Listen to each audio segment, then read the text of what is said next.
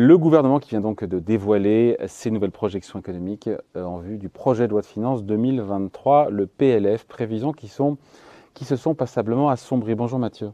Bonjour David. Mathieu Plane, directeur adjoint du département d'analyse et prévision de l'OFCE.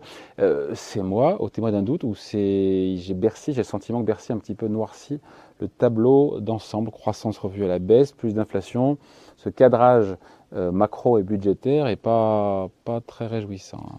Non, le, la situation économique n'est pas très réjouissante euh, aussi, euh, on va dire. Ceci explique cela. Et voilà, donc euh, ça correspond à peu près à l'environnement qu'on connaît aujourd'hui. Il faut savoir que le dernier PLF, hein, c'était forcément il y a un an, hein, on avait un environnement macroéconomique qui était quand même plus porteur. Alors déjà, il ne révise pas l'année 2022, on reste à 2,5%. Ouais. À juste titre, parce que les juste titre, le, sont plutôt bons. Voilà, on a un acquis qui est déjà à 2,5, donc il n'y a pas trop de raison, on pourrait même être un peu au-dessus. La question, c'est 2023. Sauf si on tombe en récession technique au quatrième trimestre. Ce que de plus en plus d'économistes nous Alors, ouais, ça suffit même pas. Il faudrait un troisième et une partie du quatrième, mais euh, bon, enfin, bon, on y sera. on, y sera. Enfin, sauf euh, révision, sauf événement très particulier. De voilà. Deux et demi n'est pas n'est pas trop discutable. Euh, c'est 2023. effectivement, c'est une révision forte et Révision de 1,4% à 1%. 1%, euh, sachant que même aujourd'hui, le 1% peut être vu comme une fourchette haute oui, oui, oui. au regard de, du contexte international. Euh, bien sûr, en premier élément, l'impact de la guerre euh, en Ukraine et les effets sur les prix de l'énergie, la remontée des taux d'intérêt euh, et la vitesse de remontée des taux d'intérêt. Euh, les réponses budgétaires, là on va voir dans le PLF, hein, ce qu'il y a, le, le, le, calibrage du bouclier tarifaire qui est très important. Et puis, euh, donc c'est aujourd'hui, ça sera cet après-midi, donc vu qu'on enregistre qu'il est midi, on ne sait pas exactement encore quels seront les. Même si on se dit que ce serait potentiellement entre 10 et 20% de hausse. Entre 10 et 20% de, hausse. ce qui veut dire que ça va limiter euh, l'effet euh, de transmission du choc énergie aux ménages, malgré tout. La question, c'est comment on limite le choc aux, entreprises, euh, notamment aux entreprises industrielles qui sont grosses consommatrices, grosses consommatrices d'énergie, gaz ou électricité. et puis, le dernier point, il est aussi sur la possibilité de remonter euh, Covid, euh, difficulté d'approvisionnement avec la Chine. Pour le moment, ça s'est tassé, ça va mieux. Mais on ne peut pas écarter d'ici 2023 une remontée de l'épidémie et des difficultés d'approvisionnement. Et une Allemagne en grande difficulté, qui est comme notre principal partenaire. Ce qui fait que quand vous alignez l'ensemble de ces éléments-là, moins de marge de manœuvre budgétaire, des taux d'intérêt moins accommodants, euh, un, des prix de l'énergie durablement élevés, euh, le 1% est même venu est presque résilient. Hein. Ouais, d'autant qu'on a de plus en plus d'économistes qui nous disent en gros l'année prochaine, ça sera sûrement une croissance autour de zéro. En moyenne sur l'année, avec effectivement peut-être un passage en récession euh, entre la fin 2022 et début 2023, de plus en plus d'économistes nous disent voilà pour des raisons euh, donc plus pessimistes que le gouvernement pour des raisons qui s'entendent encore une fois vous l'avez dit c'est à la fois euh, la hausse des prix euh, qui va pas s'arrêter pour le moment c'est à la fois les coupures de courant pénurie de gaz c'est les taux d'intérêt qui remontent c'est le, le, le, le, 1% euh, alors, Haute fourchette. Hein. Ouais, mais je pense que le gouvernement n'a pas donné l'ensemble des éléments, mais n'intègre pas de rupture euh, sur l'énergie. Hmm. Il n'y a pas de blackout, il n'y a pas de rationnement. Euh, quantitatif, il y a des effets prix hein, qui sont évidents, mais du coup, on n'a pas un scénario qui pourrait être plus négatif, dans lequel on a un rationnement. Et alors? Et ben, ça, scénario-là? Très difficile à évaluer aujourd'hui parce que ça veut dire quel est le plan du gouvernement dans le rationnement. C'est-à-dire le plan sobriété, mais là, une sobriété contrainte, hmm. ce qui serait un peu différent.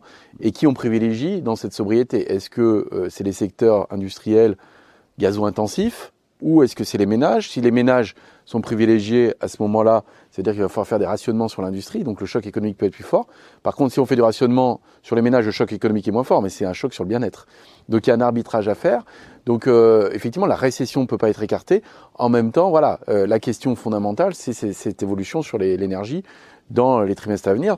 Une récession pas improbable, hein, sur deux trimestres, il faut deux, chiffres de croissance négatifs, mais euh, on peut, je pense pas qu'on aura une récession en 2023. D'autant qu'on devrait passer l'hiver, c'est RTE qui sort ce matin. Enfin, je crois que c'est des. Oui ça a fuité comme quoi on, devrait pouvoir passer a priori euh, l'hiver euh, en matière d'énergie. Matière d'énergie, parce qu'on a restocké quand même beaucoup. Il y a la question des centrales nucléaires et, euh, et leur remise en route là. Il y, a, il y, a, la question comment on passe les pics énergétiques. Donc tout ça, c'est un plan stratégique en, réalité que le gouvernement aujourd'hui qui sait exactement comment faire. Et puis il y a la question de comment vous compensez le choc énergie pour les entreprises. Hein. Ça c'est quand même très important. on n'en sait pas assez. Ça non, bah, on n'en sait pas assez parce que elles peuvent pas, pour certaines, répercuter intégralement la facture, euh, ou certaines arrêtent de produire, ça devient plus rentable, quoi. Donc la question, c'est même, euh, le risque de secteur industriel où on pourrait avoir possiblement des dépôts de bilan si on reste durablement dans cette situation. Parce que le problème, c'est qu'on n'est pas dans une situation provisoire. C'est-à-dire que clairement, des prix élevés de l'énergie on, vont se maintenir. Alors un peu moins sur le pétrole, mais on peut imaginer que sur le gaz électricité, ça va être quand même assez durable.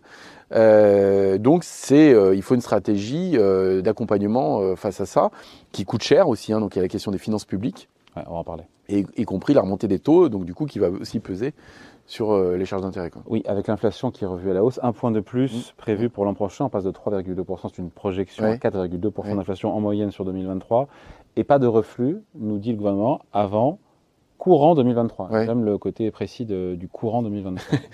oui, quand tu fais des prévisions, ce qu'on voit, c'est s'il y a du courant. Voilà, tout va bien, s'il y a du courant, mais euh, c'est bien ce qu'on craint. Mais euh, là, c'est euh, le courant. Effectivement, je pense que ça va être que globalement, on va rester avec une inflation élevée jusqu'au début 2023, pour une raison assez simple aussi, parce qu'on encaisse encore le choc énergie que la baisse du bouclier tarifaire va créer un nouveau choc en fait inflationniste pour les ménages qui paieront un peu plus cher. Enfin, quand vous dites baisse du bouclier tarifaire, c'est un bouclier qui est moins, protecteur. Voilà, Ça, veut, ça veut dire qu'il protège toujours, mais comme il protège moins, vous encaissez une petite hausse des prix que vous n'aviez pas eu jusqu'à présent.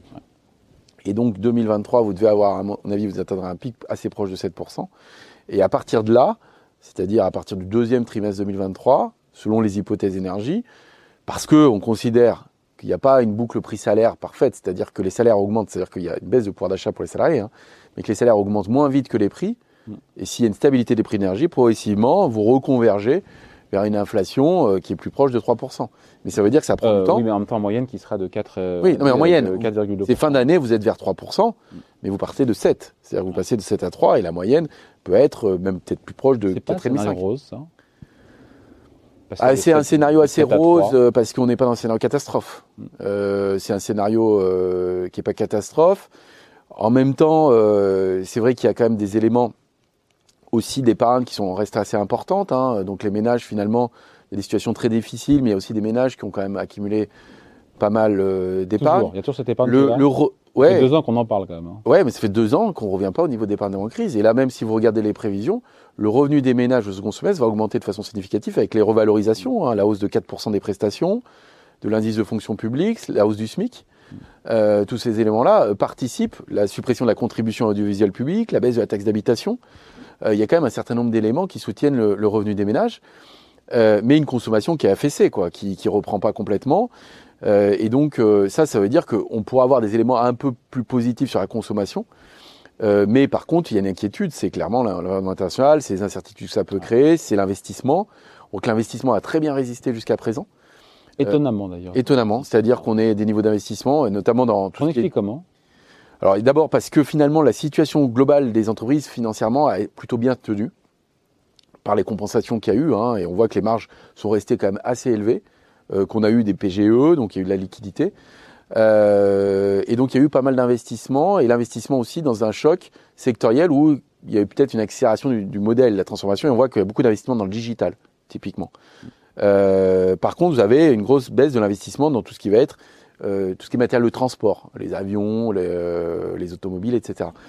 Euh, mais la question, c'est que là, on a mangé un peu notre pain blanc sur le côté euh, investissement et que le retournement conjoncturel, en tout cas ce qui se passe, fait que les entreprises peuvent se retrouver face avec des surcapacités même de production dans sur fond de factures énergétiques. Sur fond de factures énergétiques et, donc dire c'est pas le moment d'investir avec des taux qui remontent. Et donc le risque c'est qu'effectivement l'investissement qui tenait bien la route puisse se réduire avec en plus une prudence des ménages. Donc euh, voilà. Euh, une croissance nulle en 2023, ça reste un scénario plus que plausible. Hein on peut pas l'écarter. C'est, je ne mettrai pas en scénario central. Hein. Ça, serait quand même un choc euh, quand même très négatif parce que pas oublier qu'il y a encore des mesures budgétaires importantes hein, d'accompagnement. Il y a aussi la baisse d'impôt sur la production. il n'y aura pas d'acquis de croissance en 2023. Mais il y aura très peu d'acquis de croissance. Ça veut dire qu'on aurait une, croissance totalement flat et qu'on récupère pas du tout les pertes euh, passées. Hein. C'est-à-dire que normalement on avait un scénario, si on se souvient de fin 2021, de reprise assez dynamique. Mm. qui compensait le choc euh, Covid. Mm. Donc là, on ne compenserait pas et on resterait sur quelque chose de stagnant.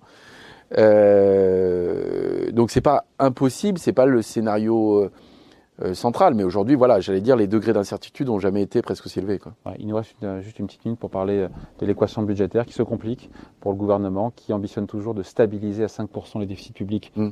Niveau 2022 en 2023, euh, d'où des reports, notamment sur les baisses d'impôts de production sur, euh, étalées sur deux ans. On en parlera juste après François Asselin, le patron de la CPME. Mais juste, euh, ça est difficile de tenir les 5% de déficit public l'année prochaine alors, ça va être difficile parce que dans un scénario où vous avez un ralentissement de la croissance, ça fait moins de, recettes fiscales. Ça, c'est le premier point. Recettes fiscales, fiscales qui ont bien tenu, il faut Alors, rappeler. Ça, c'est un point très important. Hein. C'est-à-dire que la grande surprise, c'est que les déficits sont moins élevés que prévu en réalité parce qu'on a des recettes fiscales qui sont très dynamiques. Mais à la fois sur de l'impôt, impôt sur le revenu, impôt sur les sociétés, la TVA, les cotisations sociales, parce qu'il y avait beaucoup d'emplois.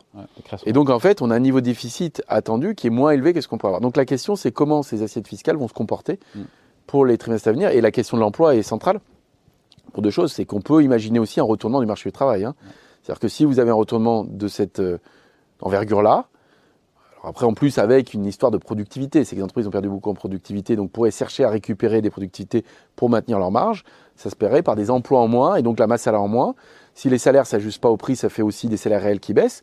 Et donc, vous avez un schéma aussi sur la masse salariale qui est un peu différent de ce qu'on a eu jusqu'à présent. C'est difficile de tenir ces 5% a priori sur fond de gros freinage de l'activité l'an prochain. Ça dépend du calibrage budgétaire qui sera fait aussi sur les mesures énergie, réellement. Bon, on en saura plus dans les prochaines heures et les prochains jours. Merci beaucoup. Explication signée Mathieu Plan, économiste et directeur adjoint du département analyse et prévision de l'OFCE. Salut. Merci.